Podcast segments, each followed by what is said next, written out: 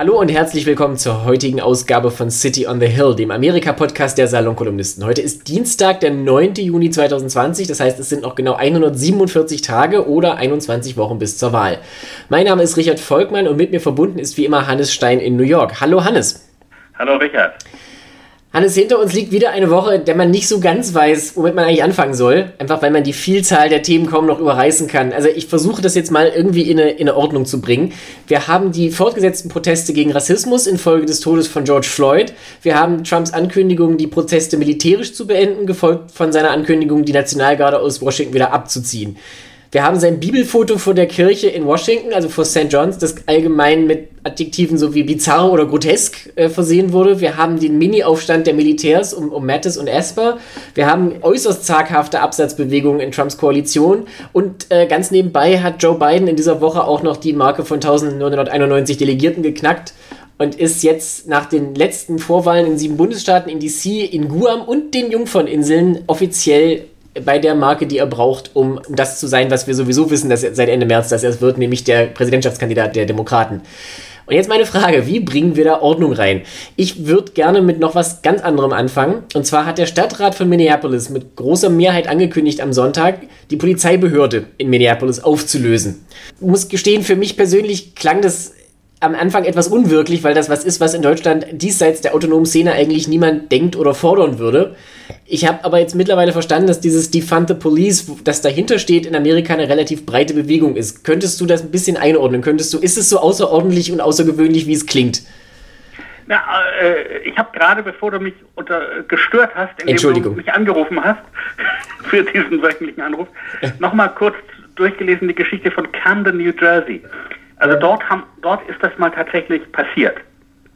Die haben in auch Camden, ihre Polizeibehörde aufgelöst. Ja, also in Camden, New Jersey war die Polizei dermaßen hoffnungslos korrupt und dermaßen, ähm, wie sagt man, verhasst. Die, also die haben lauter Sachen gemacht, die man nicht tun darf. Also die haben ähm, Indizien to, to, plant evidence. Falsche, falsche also, Beweise platziert und Leute, Leuten äh, Sachen untergeschoben. Ja, und, und so weiter. Also da, das war also ganz furchtbar und, äh, und das mochte niemand mehr die Polizei. Und die haben Folgendes gemacht. Sie haben ihre ganze pa Polizei gefeuert mhm. und dann eine sozusagen eine neue Polizei gegründet. Sie haben dabei ungefähr 100 der alten Polizisten wieder angeheuert.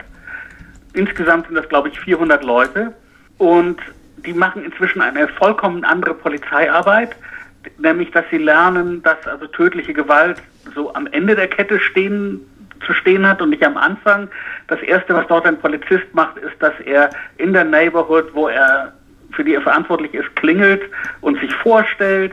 Die Polizisten machen jetzt dort Grillpartys und und verteilen so Soft Eis. Freundliche Neighborhood Watch sozusagen. Ja, ja, also Neighborhood Policing. Resultat, die Verbrechensrate ist eingebrochen. Mhm. Äh, und die Polizei wird von allen äh, geschätzt. Sie haben darauf geachtet übrigens, also Camden, New Jersey ist mittlerweile ähm, äh, White Minor Minority, also es sind hauptsächlich dunkelhäutige Leute dort. Also sie haben darauf geachtet, dass die Polizei das so annähernd widerspiegelt. Und die haben also gute Erfahrungen damit gemacht. Nun muss man sagen, Camden, New Jersey ist ein Nest. Das die haben 17 Prozent oder was so viele Einwohner wie Minneapolis, was ja doch eine Großstadt ist. Mhm. Und Minneapolis ist außerdem natürlich immer noch Majority White. Ja. Allerdings sagt mein Bruder mir, dass es tatsächlich so ist, dass das, also dass seit Jahren, der, der wohnt ja, also der wohnt nicht in Minneapolis, aber er wohnt in Minnesota, er wohnt in der Nähe von Duluth. Gut, und der sagte mir, ja. also als wir am Anfang dieser Geschichte, als ich mit ihm telefoniert habe, als dieses schreckliche Video rauskam, mhm. da sagte er, ihn wundert das gar nicht. Also ich sagte eben so, meine Güte, und das passiert bei euch in, in Minnesota. Ich meine, ihr seid doch überall bekannt dafür, dass ihr so übernetz und linksliberal seid. Und er sagt, nee, nee, mich wundert das gar nicht. Wir haben seit Jahren ein wirklich systematisches Problem mit der Polizei in Minneapolis. So, nachdem ich das gesagt habe, muss ich dazu sagen, dass ich diese, also wenn das gemeint ist mit Defund the Police dann ist das ein Weg, den man vielleicht gehen kann. Aber ich bin grundsätzlich aus zwei Gründen mit dieser, äh, diesem Slogan nicht sehr glücklich. Und zwar? weil natürlich im Wahlkampf Trump das den Demokraten um die Ohren hauen wird. Das nicht wird, das hat er bereits getan auf Twitter. Ja, aber, aber er, wird, es wird, er wird es noch mehr, also, also das wird ein ständiger Refrain werden, ja. um zu sagen, die Demokraten sind äh, Linksradikale. Aber erstens, weil, also wenn du wirklich einfach nur die Polizei auflöst, ja. was manche wirklich denken, die es ja in Minneapolis momentan auch angestrebt wird. Also die, es sind ja neun von zwölf Stadtratsmitgliedern, die das angekündigt haben, also eine Supermajority, ja. die aber auf Nachfrage hin noch äußerst schmallippig waren bei der Frage, was genau man denn an die Stelle der Polizei setzen wird. Ja, ja, also ich meine, also so ein bisschen. Eben, und das ist, das ist, da hat eben dann leider dieses rassistische Arschloch Tucker Carlson recht. Der nämlich sagt, wenn du die Polizei wirklich auflöst, was du dann, was dann übrig bleibt, sind private Wachdienste, die sich Weiße in, in ihren teuren Neighborhoods leisten, während all jene, die es sich nicht leisten können, dann eben sozusagen den Raubtieren vorgeworfen werden. Ja, die werden thrown under the bus, wie es so schön heißt, ne? Ja, ja. Aus, aus diesen zwei Gründen bin ich nicht, nicht sehr glücklich darüber, was ich denke, worüber wirklich wir eine Debatte führen müssen, sind zwei Dinge zu dem Übel, das wir gerade, das wir erlebt haben, mhm. das wir jetzt ja auch dieser Tage sehen. Ich meine, wie die Polizei mit den Demonstranten umgeht, ist schauderhaft. Also ich, man denkt ja wirklich zum Teil, man ist in, in der Ostzone. Ja, das hat, das hat was von, nein, ist okay. Das hat was von zweiter Welt zum Teil, ja. Also die Art, wo teilweise offensichtlich völlig harmlose Menschen angegriffen werden. Ja. Und es gibt, es gibt eben zwei Sachen, die wir, die wir wirklich, denke ich, radikal ändern müssen. Das eine ist die ungeheure Macht der Polizeigewerkschaften, die dafür sorgen, dass ähm, du auch den schlimmsten äh, äh, rassistischen Übeltätern, dass du die nicht rausbekommst. Also der Grund, warum Camden, New Jersey zum Beispiel diesen radikalen Weg gegangen ist, alle rauszuschmeißen, war eben, weil wenn du äh, mit einzelnen Leuten umgehst, bei jedem du sozusagen den langen Weg gehen musst, dass die sofort die Gewerkschaft sich hinter ihn stellt, die eben versucht, jeden durchzuboxen. Und die Polizeigewerkschaften sind auch durch die Präsidentschaft Obama und durch Black Lives Matter völlig nach rechts gerutscht. Also mhm. die das, das sind inzwischen wirklich rechtsradikale Vereine geworden. Bist du sicher, also willst du das Wort rechtsradikal dazu stehen lassen? Ist das nicht, geht man da nicht ein bisschen weit?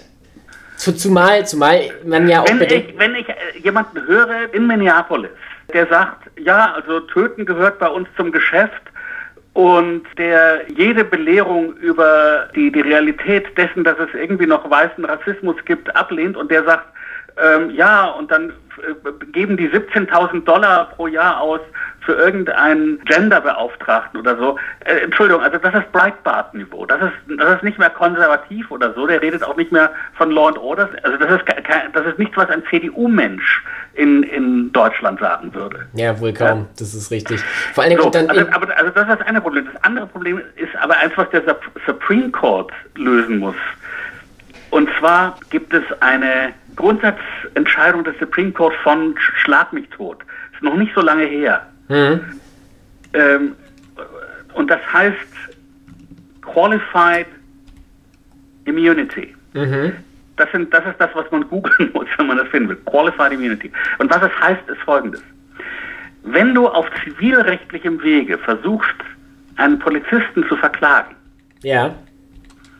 dann hast du beinahe keine Chance, das durchzukriegen, denn wenn der Gewalt ausübt, weil während er im Amte ist, im Dienst sozusagen, im Dienste, dann musst du einen Präzedenzfall finden, der deinem Fall genau entspricht, wo jemand die Bürgerrechte verletzt hat von einem Zivilisten und verklagt wurde. Du musst einen genauen Präzedenzfall finden, Sonst wird deine zivilrechtliche Klage schon im Vorfeld abgewiesen. Und mit dem genau entspricht, meine ich. Also wenn du sagst, dieser Polizist hat meinen Mandanten verprügelt äh, und in einer Weißdornhecke liegen lassen. Mhm, dann musst du ein, eine, Dann musst du jemanden, andere... der in einer Weißdornhecke liegen hat lassen. Eine Buchsbaumhecke gilt nicht. Ich verstehe, was du meinst. Das, ist, sind natürlich so die Tücken und Fallstricke des Common Law, ne? wo du halt immer Fallbeispiele brauchst, um, um eine Analogie ja, nein, nein, herzustellen. Nein, nein, das nein, nein, das war eine spezielle das war eine spezielle Entscheidung des Supreme Court, dass das so zu sein hat, die übrigens, um das auch sehr klar zu sagen, gegen den Willen des Kongresses ging, denn der amerikanische Kongress war der Ansicht und ist der Ansicht, dass äh, äh, Leute mit ihrer Polizei einverstanden zu sein haben. Was ja irgendwie auch logisch ist. Ne? Das leuchtet ein, ja. Ich bezahle ja die, äh, durch meine Steuern bezahle ich ja die Gehälter von den Jungs. Ich habe jetzt auch im Fall Minneapolis gelesen, dass der Chef der dortigen Polizeigewerkschaft ja ebenfalls äußerst skeptisch war, was irgendwelche Änderungsvorschläge anging. Also wir reden ja jetzt hier noch nicht von solchen Sachen wie Polizei ab abschaffen oder auflösen, sondern tatsächlich einfach nur irgendwelche strukturellen Änderungen vornehmen.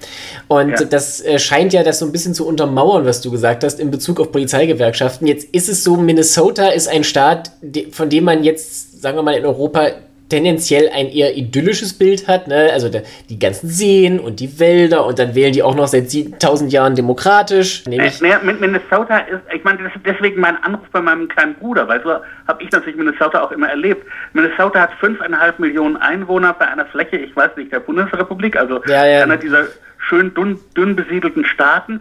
Die Leute dort heißen alle Bengtson und Svensson und sind alles Einwanderer aus Skandinavien und sind Lutheraner.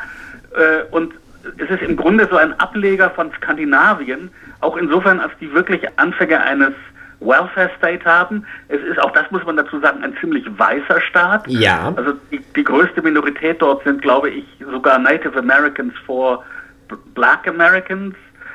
Ähm Worauf ich hinaus wollte, und das möchte ich nur ganz kurz in diesem Kontext erwähnen, weil es mir wichtig erscheint. Es gibt in Amerika vier Staaten, oder Entschuldigung, es sind, gibt in Amerika drei Staaten, wo das Missverhältnis von Weißen zu Schwarzen, die im Gefängnis sitzen, eklatanter ist als in Minnesota.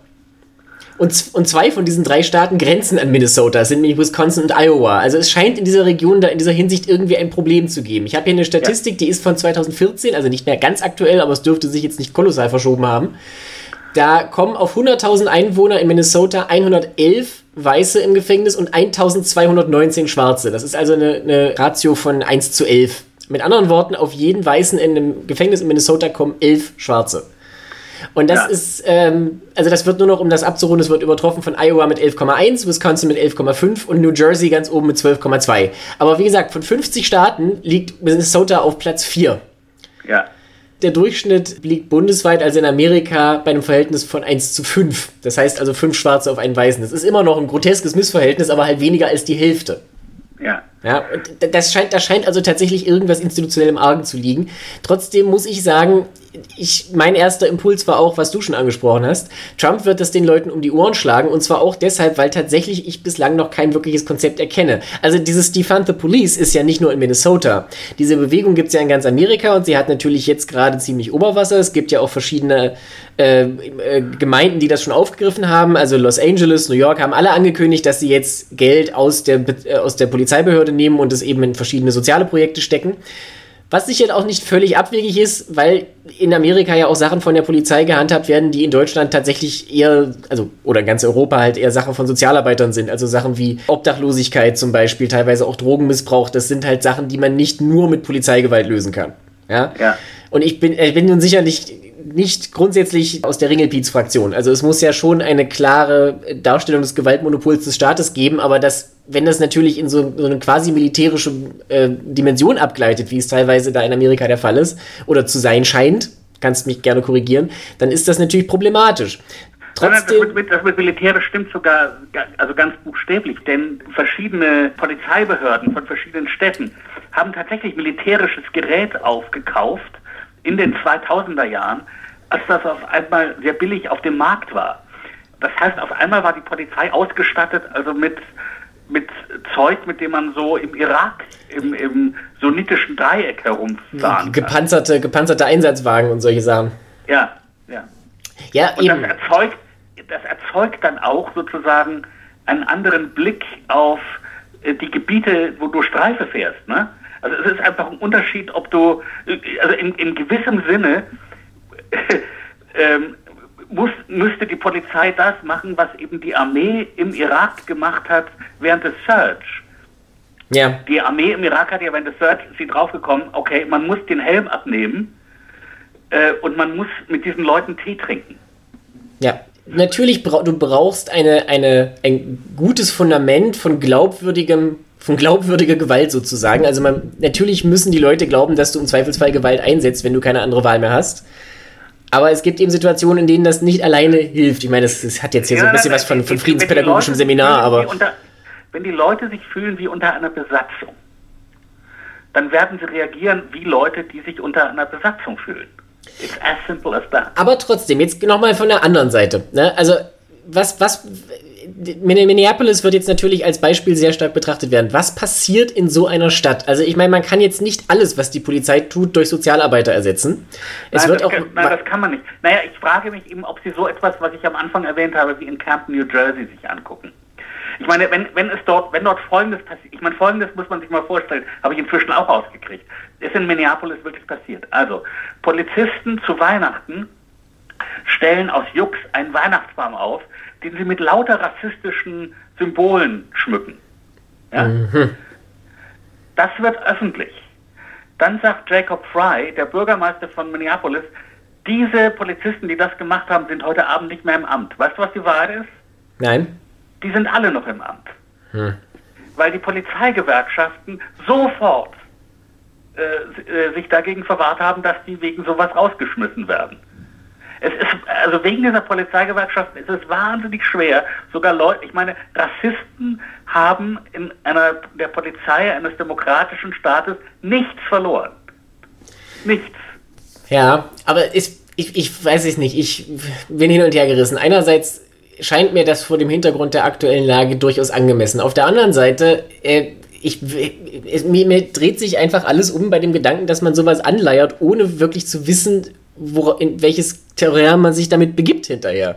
Also, ja. wie, Nein, ich sage ich sag ja, der, der, der Slogan Defund the Police, ich habe zwei Gründe dagegen.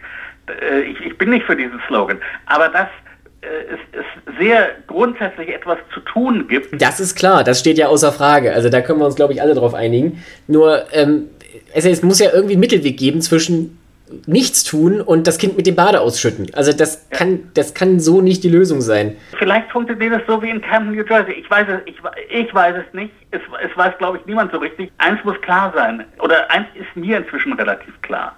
Hm. Nämlich, dass dies nicht das übliche Prozedere, also das übliche Prozedere war ja so, es passiert irgend so ein Mord an einem schwarzen Zivilist, der, so, der dann dokumentiert wird. Bisher war es immer so, dann gab es so zwei, drei, vier Tage ähm, Demonstrationen und so ein paar Leute begründen, also auch Weiße begründen ihr Entsetzen.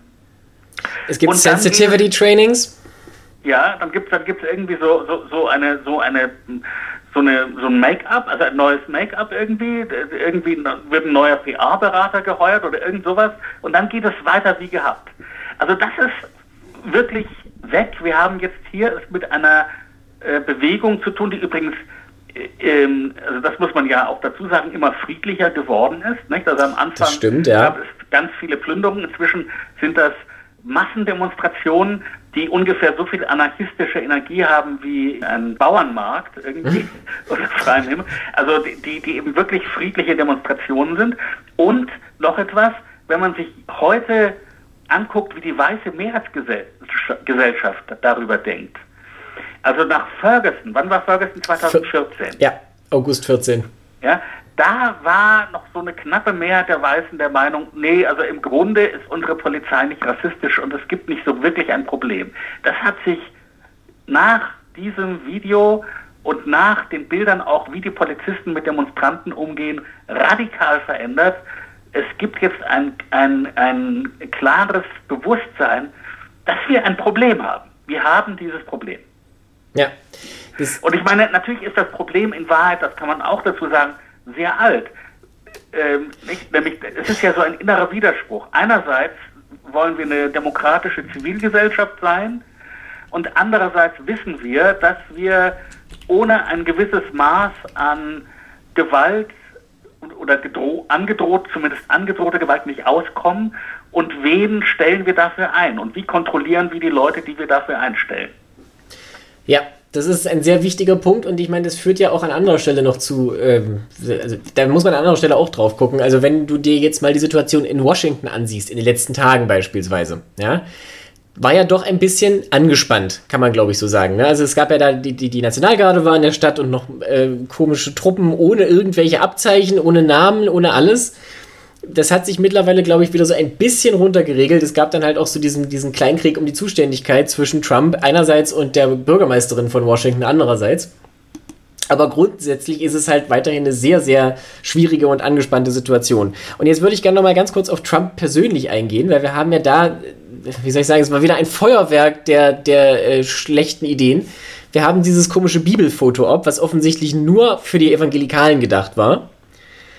Was, wo selbst das nicht wirklich funktioniert hat, weil zum Beispiel Pat Robertson von der Christian Coalition of America hat auch gesagt, dass, dass die übermäßige Gewaltanwendung not cool ist, was wahrscheinlich so das Übelste an, an Kritik war, was man da erwarten konnte.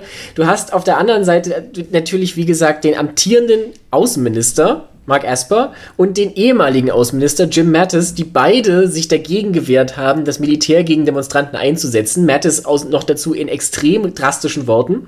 Du hattest äh, verschiedene Mitglieder e, von ehemaligen republikanischen Präsidentschaften. Also wir hatten jetzt Colin Powell beispielsweise, den ehemaligen Außenminister, wir hatten George W. Bush, den ehemaligen Präsidenten, die gesagt haben, sie stimmen nicht für Trump dieses Jahr. Mit Romney, der das nicht gesagt hat, wo man aber annehmen darf, dass er Trump auch sehr kritisch gegenübersteht, weil er auch als einziger im Impeachment gegen ihn gestimmt hat, der jetzt äh, ebenfalls mitdemonstriert hat in Washington. Wir haben Lisa Murkowski, die Senatorin aus Alaska, die jetzt auch gesagt hat, äh, die, die Äußerung von Jim Mattis, die äußerst kritisch waren an Trump, waren überfällig und sie selbst ist nicht, nicht sicher, ob sie Trump unterstützen kann dieses Jahr. Jetzt ist das natürlich alles noch sehr, sehr vage und die Wahl ist noch ein bisschen hin, aber wir sehen halt auch, die Dynamik ist gerade ziemlich ungünstig für Donald Trump. Ich glaube, das kann man so zusammenfassen, weil er tatsächlich mit dem Militär eine Gruppe, die bisher eher stumm war, sich jetzt wirklich offen gegen ihn stellt oder zumindest offen Kritik übt, sagen wir es mal so.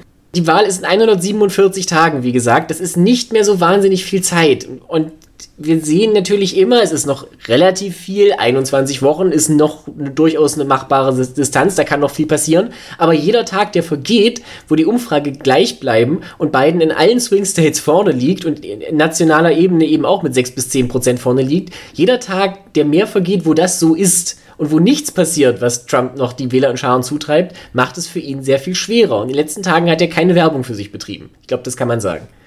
Ja, ich möchte noch mal kurz zurück zu dem äh, Foto mit der Bibel. Bitte.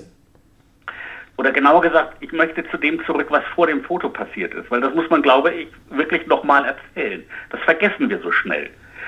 Was vor dem Foto mit der Bibel passiert ist, ist, dass bewaffnete Leute, ich weiß jetzt gar nicht mehr, wer das war, friedliche Demonstranten mit, Trän mit Tränengas, das wurde inzwischen bestritten, inzwischen wissen wir, nein, es war Tränengas, und Gummigeschossen aus dem Weg gefegt wurden, damit Trump dieses Foto machen kann. Übrigens nicht nur äh, Demonstranten, sondern zu, damit es auch so richtig hübsch wird, auch gleich noch Kirchenpersonal, die zu dieser Kirche, das ist eine episkopalische ja, Kirche. Also die Geistliche, die da zuständig ist, wurde halt praktisch mit weggewischt und die war hinterher so sauer. Also die hat, hat auch mehr oder weniger gedroht, dass da noch irgendwas nachkommt. Also sie meinte halt, I'm a force to be reckoned with. Ja, also mit, mit, mit anderen Worten, es war ein wirklicher Einsatz polizeistaatlicher Mittel, um dieses bizarre Foto zu erzeugen, das ihm, wie du vollkommen richtig gesagt hast, bei den Evangelikalen noch nicht mal so richtig Punkte eingebracht hat. Aber das hat auch dazu beigetragen, zu dem, was du gerade sagst, nämlich der Vorsprung von Biden vor Trump, ähm, ist ja in den letzten Tagen gewachsen. Ja. In, in sämtlichen Umfragen. Also das ist, das ist die eine Sache, die passiert ist und wo ich machiavellistisch, und das, was du dazu, äh, dazu erwähnt hast, dass also plötzlich da Leute in Uniform rumstanden, die ähm, keine Abzeichen ja. mehr hatten, keine Namen mehr hatten, also wo du dich, wenn die zugeschlagen hätten, hätte, hätte es keine Stelle gegeben, wo man sich hätte beschweren können. Wahrscheinlich waren das Leute aus Texas, die darauf spezialisiert sind, Gefängnisrevolten niederzuschlagen. Das sind natürlich Leute, die man besonders äh, zur Konfliktentschärfung einsetzen soll, nicht wahr? Absolut. Ich meine, es ja. kommt halt immer darauf an, wie man den Konflikt beenden will. Ich meine, es gibt ja auch diesen, das kommt uns jetzt wieder vor, als wäre es ewig her, aber das war ja auch im Laufe dieser Woche, diesen geleakten Telefonanruf von Trump mit den Gouverneuren das muss ganz irre gewesen sein. Also allein die Tatsache, dass es eben diesen Anruf gibt, der mehr oder weniger live durchgestochen wird, weil er einfach so gaga war, wo er halt den, den Gouverneuren erklärt, sie sehen halt aus momentan wie Jerks, also wie Idioten und sie sollten halt die Straßen dominieren. Also das Wort war to ja. dominate.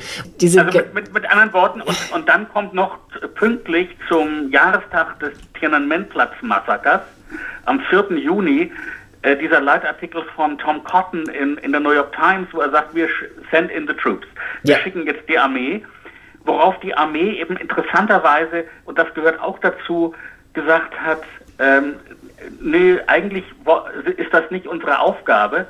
Und dann kommt eben noch, also was ich damit sagen will, ist, diese, diese Photo-Op-Geschichte, ja. die ist auf eine Weise für Trump nach hinten losgegangen, die ich phänomenal gut fand. Also es das hat, hat mir so, das hat mir so gut gefallen, wie das nach hinten losgegangen ist. Diese, diese, also dieses, diese Bilder haben nichts erzeugt als Empörung und zwar eigentlich quer durch die Bank bis au, also außer wirklich die harte Truppe der Trumpisten.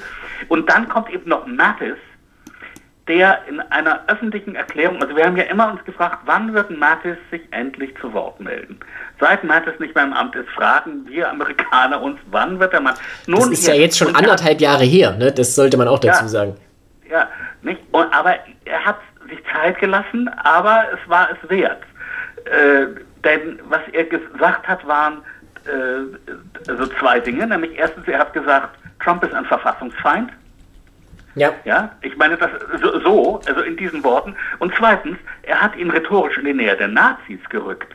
Er hat nämlich gesagt, die Parole unserer Soldaten im Zweiten Weltkrieg war, dass wir diese Geschichte gemeinsam durchstehen. Und die Parole der Nazis war Divide and Conquer, teile und herrsche. Ja. Und das darf nie unsere Parole werden. Das ist also ein starkes Stück. Und nun muss man dazu wissen, dass Mattis im, also man muss zwei Dinge dazu wissen. Erstens, unser Militär ist politisch eher konservativ. Das ist übrigens in allen Armeen der Welt wahrscheinlich so. Das ist, liegt in der Natur der Sache, ja.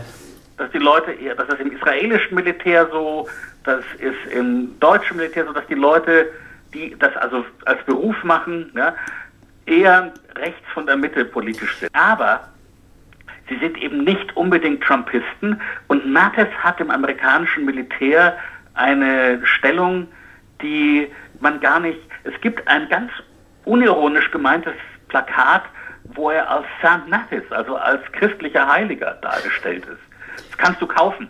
Das, und das haben äh, amerikanische Soldaten im Spind hängen.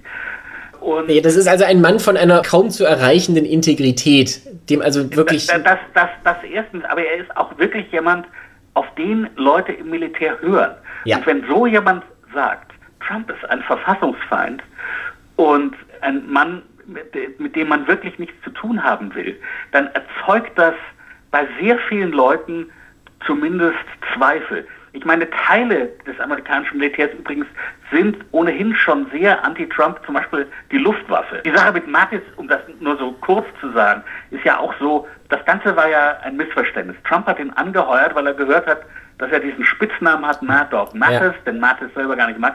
In Wirklichkeit ist Mattis ein Intellektueller, in der Uniform. Thukydides liest. Wahrscheinlich im griechischen Original. Ja, ja. Jetzt ist meine Frage nur folgende, weil das, diese Frage auch diskutiert wurde in dem Kontext der letzten Woche, wo Trump sich zwar in seinen Bunker zurückzog, aber eben dann doch irgendwelche Militärfantasien durchspielte, offensichtlich, wie er dann praktisch die Kontrolle zurückerobert am Ende. Mal angenommen, es tritt der ja nun nicht abwegige Fall ein, dass am 3. November Joe Biden die Wahl gewinnt. Ja. Und wir das am 4. November morgen alle wissen. Ja und Trump aber einfach keine Concession Speech hält, sondern ja. im Prinzip seine 10, 15 bis 20 Prozent wirklich fanatischen Anhänger, also ich rede jetzt nicht von seiner Basis, die ja so ungefähr 30 Prozent ausmacht, sondern davon jetzt praktisch nochmal so die, die harte Hälfte bis zwei Drittel, ja. äh, einfach hängen lässt, weil das halt sein, sein Stick ist sozusagen. Naja, oder, oder was, also eigentlich rechne ich mit, mit noch was anderem. Und zwar? Äh, ich meine, äh, äh, also sarkastisch gesagt, ich meine, es ist ja überhaupt nicht vorzustellen, dass Trump eine Concession, Concession Speech hält und sagt, das gehört zu unseren schönsten demokratischen Errungenschaften, dass äh, von einem Präsidenten auf den anderen gewaltfrei die Macht übergeben wird, bla bla bla. Das, das kann man sich ja nun wirklich nicht Nee, das ist tatsächlich, aber ich meine, okay, okay ich ziehe zieh zurück, ich ziehe zurück, keine Concession Speech, aber zumindest eine dass Concession. Er tweetet, dass er tweetet, Betrug. Ja, rigged. Election was stolen election. Stolen election. So, und dann musst du noch wissen, dass man einen Trump-Wähler statistisch gesehen am besten daran erkennt, dass er bewaffnet ist. Ja, genau das meine ich, weißt du, und das ist jetzt meine Frage. Also, was, was kommt da auf uns zu? Und vor allen Dingen, wie realistisch ist es, dass wir da wirklich auf Probleme zusteuern? Weil ich jetzt zum Beispiel vor den Äußerungen von Mark Esper und von Jim Mattis und von noch verschiedenen anderen Militärpersonen äh, gedacht hätte, das könnte jetzt wirklich ein großes, substanzielles, beinahe existenzielles Problem werden. Mittlerweile, Nein, mittlerweile bin ich etwas besser gelaunt, was das angeht, aber so richtig beruhigt bin ich nicht. Ja, weil wir haben jetzt ja. zum Beispiel, also ich kann nur ein Beispiel nennen von den, von dem besorgten Tonfall, der auch im Militär teilweise vorherrscht. Der ehemalige Marinegeneral John Allen ähm, schrieb, die Androhung von Trump, das Militär einzusetzen, markiere, Zitat, the beginning of the end of the American experiment. Also da wird einfach die gesamte amerikanische Rechts-, Gesellschafts-, und Geistesgeschichte der vergangenen 300 Jahre davon abhängig gemacht, dass Amerika diese Phase hinter sich bringt. Und deswegen ist mir nicht so richtig wohl bei dem Gedanken, dass das dann tatsächlich nach dem 4. November eskalieren könnte. Ja, aber es ist eben so, also ich meine, was ich mir sehr gut vorstellen kann, ist, dass ein paar tausend Hanseln dann anfangen, ähm, gewalttätig zu revoltieren. Ja. Ich kann mir auch vorstellen, dass sich denen dann ein paar Polizisten anschließen. Aber ich meine, eine Sache, die wir jetzt äh, gesehen haben, ist die, diese Blue Wall of Silence, die es früher immer gab. Also ein, ein Polizist bringt jemanden um und alle seine Kollegen stehen hinter ihm. Äh, was man übrigens noch wunderbar gesehen hat, äh, ich meine auf entsetzliche Art in diesem Video aus Buffalo. Ja. Ja, wo der diesen 75-jährigen Mann niederschubst. Ja. Aber das eigentlich Erschreckende ist gar nicht mal das, sondern dass die ganzen Kollegen von diesem Mann dann an diesem am Boden liegenden Mann unberührt vorbeigehen und dass in der Presseerklärung am selben Tag noch dreist gelogen wird. Ja, also, aber diese Blue Wall of Silence, die, die bröckelt ja im Moment. Also inzwischen gibt es eben sehr viele Polizeichefs, die sich nicht, die sich äh, zum Teil ja offen auf die Seite der Demonstranten stellen. Ähm, es gibt äh, die, bei diesem Prozess gegen diesen Mörder da in Minneapolis, mhm. ist es mittlerweile so, dass seine drei Mitangeklagten von ihm abgerückt sind. Das sind alles so Zeichen, dass da was bröckelt. Ja? Also das ist so eine Sache. Also ich kann mir vorstellen, dass die Zeit von November bis Januar, also bis Biden wirklich im Amt ist, ähm, dass es wirkliche gewalttätige Unruhen gibt. Aber unser Militär hat mittlerweile deutlich erklärt, dass sie für einen Putsch nicht zur Verfügung stehen. Genau, das ist, hat mich nämlich auch so ein kleines bisschen beruhigt tatsächlich. Ja, ja, ja. Und, aber es ist schon, ich habe einen Text gelesen, den ich jetzt gerade ums Verrecken nicht finden kann, ähm, wo darüber berichtet würde, wie es weitergeht mit Trump, mit dem Trumpismus, der auf Deutsch noch schlimmer klingt als auf Englisch, also Trumpism, nach einer möglichen Niederlage für die Leute, die Trump anhängen, weil es halt bisher natürlich immer schon Präsidenten gab, die bei einem Teil der Bevölkerung große Ablehnung hervorgerufen haben. Also als Beispiele werden halt Reagan und Obama genannt, die halt von der jeweils anderen politischen Seite in der Regel massiv abgelehnt wurden, wie es in der Natur der Sache liegt. Die aber halt, sagen wir mal, auch nach ihrem Ausscheiden für ihre Anhänger ein Gedankengebäude hinterlassen haben, was in irgendeiner Form weitergetragen und oder weiterentwickelt werden konnte. Ja. Und das ist halt bei Trump nicht der Fall, sondern Trump ist wirklich einfach nur purer Nihilismus zugeschnitten auf eine königsgleiche Person, die das sozusagen als Hohepriester auslegt. Und das funktioniert ja, das nicht. Das ist aber sehr gut. Ich meine, das finde ich ja beruhigend. Naja, ja und nein, weil, weil der vollendeter Nihilismus sind dann Anschläge oder, oder irgendwas in der Richtung. Also das, wie du naja, sagst. Naja, aber das, das Erste ist mal, wenn also es wirklich so kommt, wie, wie es jetzt aussieht, nämlich dass Joe Biden diese Wahl haushoch gewinnt, und das ist das, dazu, gleich noch mal, dazu gleich nochmal, aber reden wir weiter. Ja. Und das, wenn es den Demokraten dann vielleicht sogar gelingt, also Arizona und sowas zu erobern, ja. Und sogar in Texas liegen sie ja jetzt gleich auf, was wirklich abenteuerlich ist. Also gut, ähm, also wenn das wirklich gelingt, dann ist Trump ja erstmal ein Loser. Ja, Das ist richtig. Auf der anderen Seite kann er diese Wahl ja nur verloren haben, weil da offenbar verschoben wurde. Da, da Trump ja. definitionsgemäß nicht verlieren kann. Verstehst du? Ja. Das, das, bei, bei, diesen Leuten aber, wird das nicht verfangen. Ja, aber ich habe nicht, also ich meine, man, man, soll nicht alles äh, auf die Nazis reduzieren, aber es ist ja so, dass in Westdeutschland... Schöner, schöner Anfang, ja. ja. Aber es ist ja so, dass es in Westdeutschland in den 50er Jahren Umfragen gab. Nicht? Und in Westdeutschland waren in den 50er Jahren zwei Drittel der ähm, Befragten, also der, der Westdeutschen, der Meinung, dass der Nationalsozialismus eine gute Idee war, die nur nicht richtig umgesetzt wurde. Ja, das ja? hat sich ein bisschen verwachsen. Und äh, also bis wir zu dem Multikulti Deutschland von heute kommen, oder um es im, im Jargon der Rechtsradikalen zu sagen, bis wir zu diesem linksgrün versifften Multikulti Deutschland von heute kommen, das war eben noch ein weiter Weg. Ja. Aber der, der hat funktioniert. Und hier in Amerika ist es ja nicht mal so, dass zwei Drittel der Meinung sind, dass der Trumpismus ähm, eigentlich eine gute Sache und nur schlecht umgesetzt wurde, sondern es ist ein Drittel der Bevölkerung, das ein hartes Ressentiment hat und das aber dann auch wieder, glaube ich, durch etwas mitgenommen werden wird, was sich unter Biden einstellen wird, wenn er Präsident ist. Und, das, und damit meine ich eine gewisse Normalisierung. Ja, das, das wäre halt die Hoffnung. Also ich meine, unter uns gesagt, wir wissen alle, Biden ist jetzt nicht unbedingt der stärkste Politiker. Und er wird wahrscheinlich. Nee, er. Richtig, ganz genau. Er wird nicht als der, der tollste oder ein, einflussreichste oder innovativste oder prägendste Präsident in die Geschichte eingehen, sondern er wird einfach nur irgendein weiterer Präsident sein. Und viel ja. mehr kann man eigentlich momentan nicht verlangen. Naja, und, und ich denke eben, also es hängt ein bisschen davon ab, wann ein Impfstoff gegen diese Seuche entwickelt wird und so. Hm. Aber ich denke eben, dass es unter ihm dann doch auch so eine wirtschaftliche Erholung geben wird. Das ist das eine. Das ist anzunehmen, ja.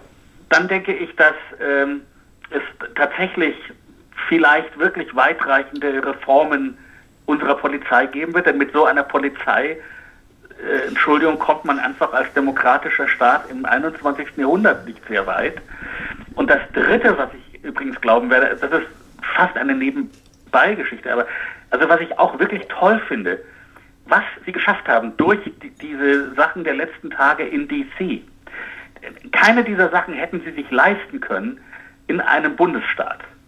Ja? ja. Weil das rechtlich klar geregelt ist. Also in, in New York ist die erste Rechtsinstanz der Gouverneur und unser, äh, unser Kongress in Albany. Ja? Und du kannst nicht über diesen Kongress hinaus hier irgendwelche Leute auf die Straße stellen, die, die keine Abzeichen an den Uniformen haben und irgendwie aus Texas eingeflogen wurden. Das geht nicht.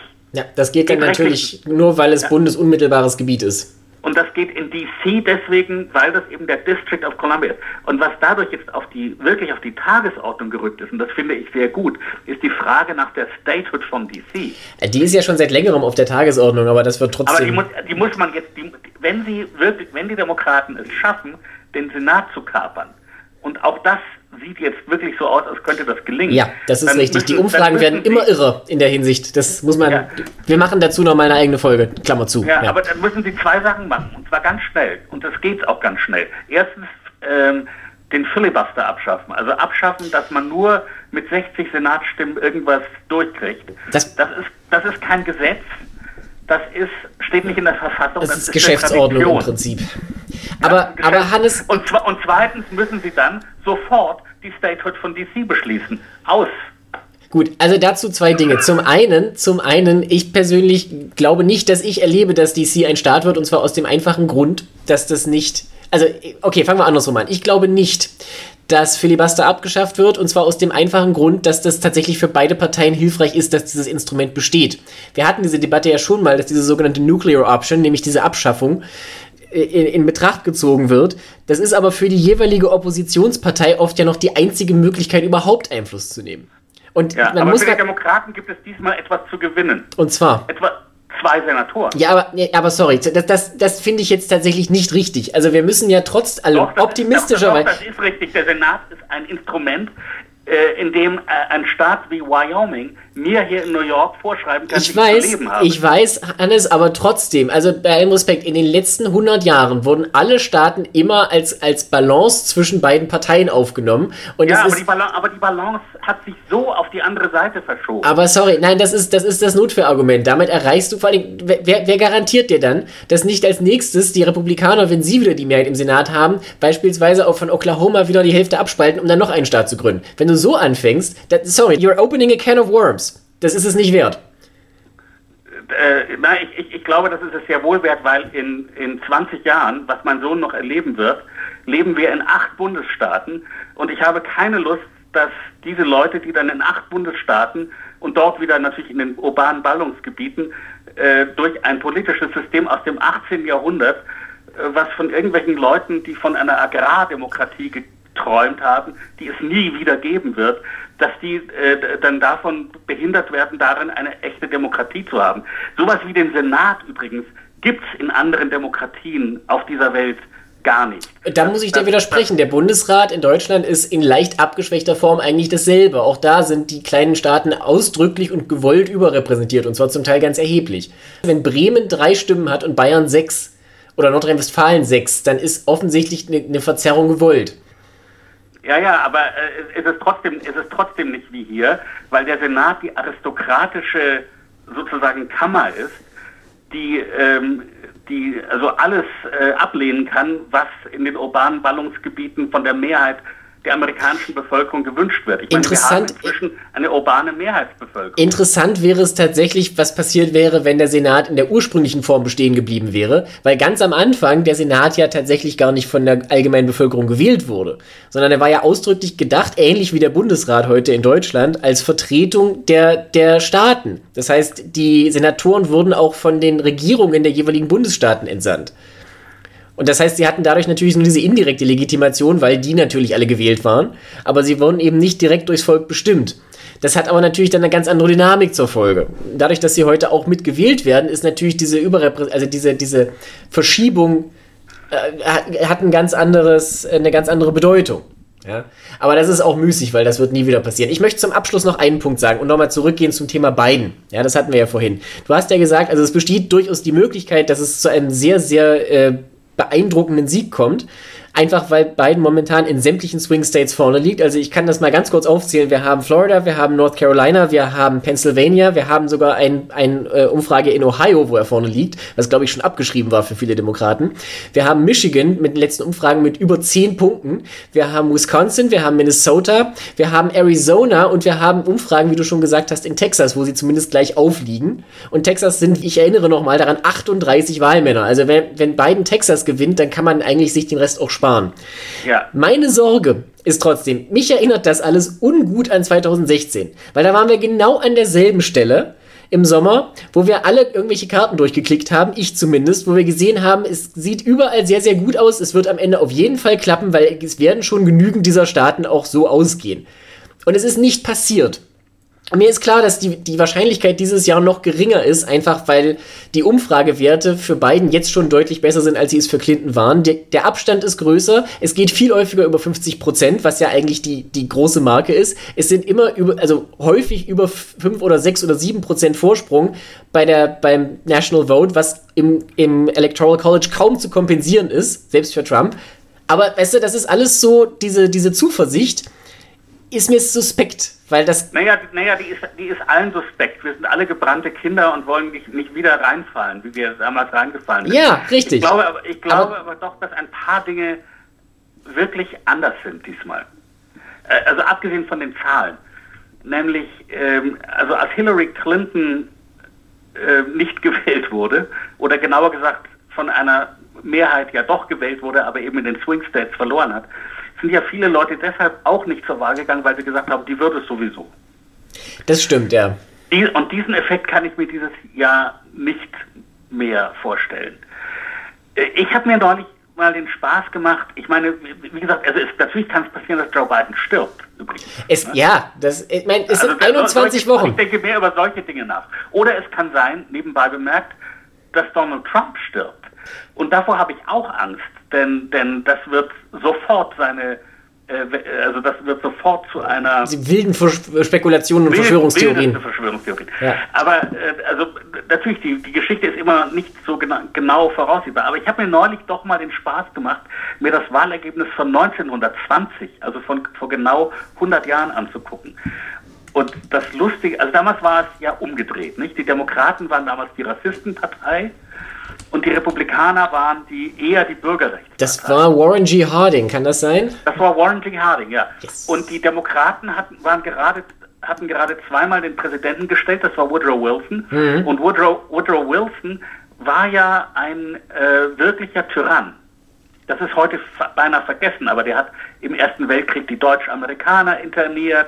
Er war ein wütender Rassist. Also er hat einen Film, der hat Birth of a Nation, also diesen klassischen Film, wo der Ku Klux Klan verherrlicht wird, im Weißen Haus gezeigt. Und das Erge Wahlergebnis von 1920, wenn man sich die Landkarte anguckt, das kann man googeln. Ja, ich habe es gerade vor mir, das ist, ist ziemlich irre. Es ist sehr lustig. Ganz Amerika ist rot, also republikanisch. Bei uns sind die Republikaner ja rot, ja. was jemand für mich immer noch verwirrt. Und blau ist nur so the Deep South. Ja, also von Texas bis nach Virginia und Tennessee als rote Insel mittendrin. Ja. ja. Das ist ziemlich irre. Und Florida hat sechs Wahlmännerstimmen. Sechs. Ja. Das ist süß. Also ich kann mir, ich kann mir tatsächlich vorstellen, ich meine, Warren G. Harding, nur so nebenbei, war dann ein nicht sehr guter Präsident. Nee, das also, war ja auch eine Notlösung bei den Republikanern seiner Zeit. Ja, aber es war immerhin ein so eindeutiges Votum. Und, das, und weißt du übrigens, was Warren G. Hardings Losung war? Return to Normalcy. Ja. Return to Normalcy, was auch für dieses Jahr eigentlich wunderbar passt. Also ich, ich, find, ich finde, das, also das können sie doch einfach klauen. Ja, ich, würd, ich, also ich, ich wäre erstaunt, wenn Biden das nicht tut. Das ja, wären dumm, das nicht zu klauen. Während bei, den, während bei den Republikanern ich im Moment wirklich nicht weiß, was deren Slogan eigentlich ist. Make America Great Again? Es gibt einen schönen Artikel im Bulwark äh, heute erschienen, wo es um genau diese Frage geht und auch um diese Frage mit dem, mit dem äh, Trumpismus ähm, wo es wohl eine Besprechung gab aus diesem Kampagnenteam von Trump und da kommt dann Cory Lewandowski, den wir ja schon kennen, und fragt dann ganz äh, offen in die Runde, what's our message? Und es gibt momentan noch keine wirkliche Antwort darauf. Und dann sagen sie halt auch, wenn ein Präsident sich, im, ein, ein amtierender Präsident im Juni die Frage stellt, was ist eigentlich unsere Message, ist das kein gutes Zeichen. Das heißt nicht wie immer noch nichts, aber das ist halt eines von den vielen Indizien, dass es momentan tendenziell eher auf eine Wechselstimmung zugeht. Ja, ich meine, ich nehme wir jetzt mal wirklich an, das kommt so, wie wir das jetzt annehmen. Ja. Ich glaube natürlich doch, dass es sozusagen eine große Debatte geben wird, nicht nur bei uns, sondern auf der ganzen Welt zwischen so grob gesagt drei weltanschaulichen Lagern. Mhm. Und zwar glaube ich, auf der einen Seite also so eine Art neuer Nationalismus, die eben zum Beispiel sagen, ähm, wir müssen unsere Medikamente zu Hause herstellen. Wir lernen aus dieser Pandemie, wir müssen unsere Medikamente und unsere Schutzausrüstungen und Grenzen sind eben wichtig und dieses ganze Globalisierungszeug, das, das funktioniert eben nicht. Ja. ja. Also das wird so ein Lager sein.